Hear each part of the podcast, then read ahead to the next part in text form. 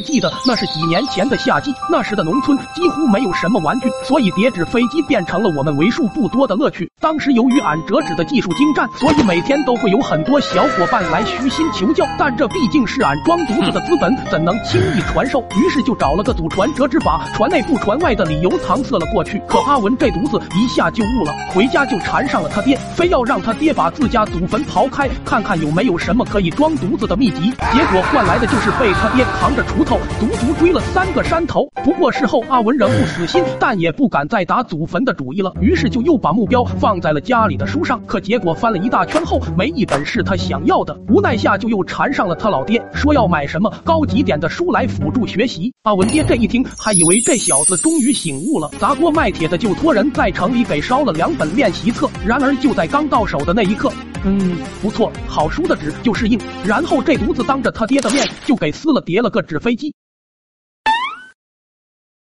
这事过后，阿文的身影就在俺们村消失了大半个月。直到那天，俺拿着新买的玩具来找阿文玩，当时就把这犊子看傻了。这这这这从哪弄来的？俺满脸炫耀的说：“这可是俺二舅从城里带回来的。”当时阿文可别提多羡慕了。于是就在俺走后，他又连忙制定了一连串的计划行动。后来趁着他爹上山拾柴，这犊子转手就把家里的书柜给贱卖了。等到傍晚他爹回来时，也没发现任何异常。于是就这样，阿文今天卖铁锅。明天卖铁勺的，没几天连家里的床都特么卖了。直到那天晚上，阿文爹都快睡着了，才意识到不对劲。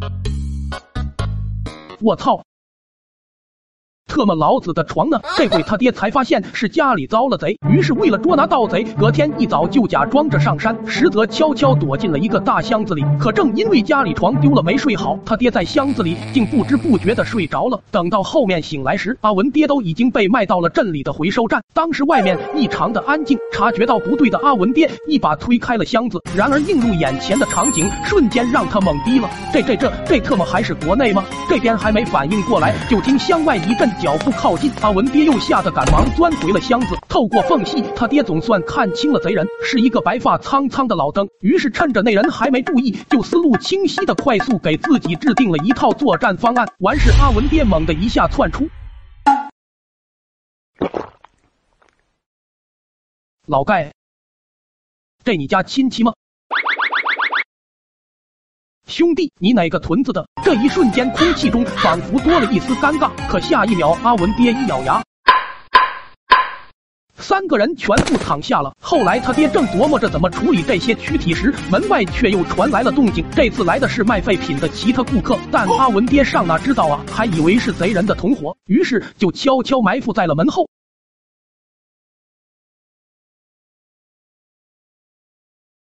兄弟，你干啥呢？这大哥也被他爹送去陪了老头他们。可后来阿文爹正准备将几人绑好了送给治安队时，谁料门外又尼玛来了一个。这一下整的阿文爹都特么怀疑是不是让贼给包围了。于是又还原刚才的经过，屋子里一下就整齐的躺了五个。后来随着时间的推移，这一屋子都快摞不下阿文爹堆的功德了。但好在事情还是发生了转机，那就是阿文也扛着家里的大门过来了。父子二人在相望的一刹那，阿文爹才明白了事情发生。生的经过，后来这事过后，阿文爹一跃就成了十里八村的第一大内高手。而至于阿文嘛，听说那天要不是抢救及时，这大夏天的他特么都容易在屋里臭了。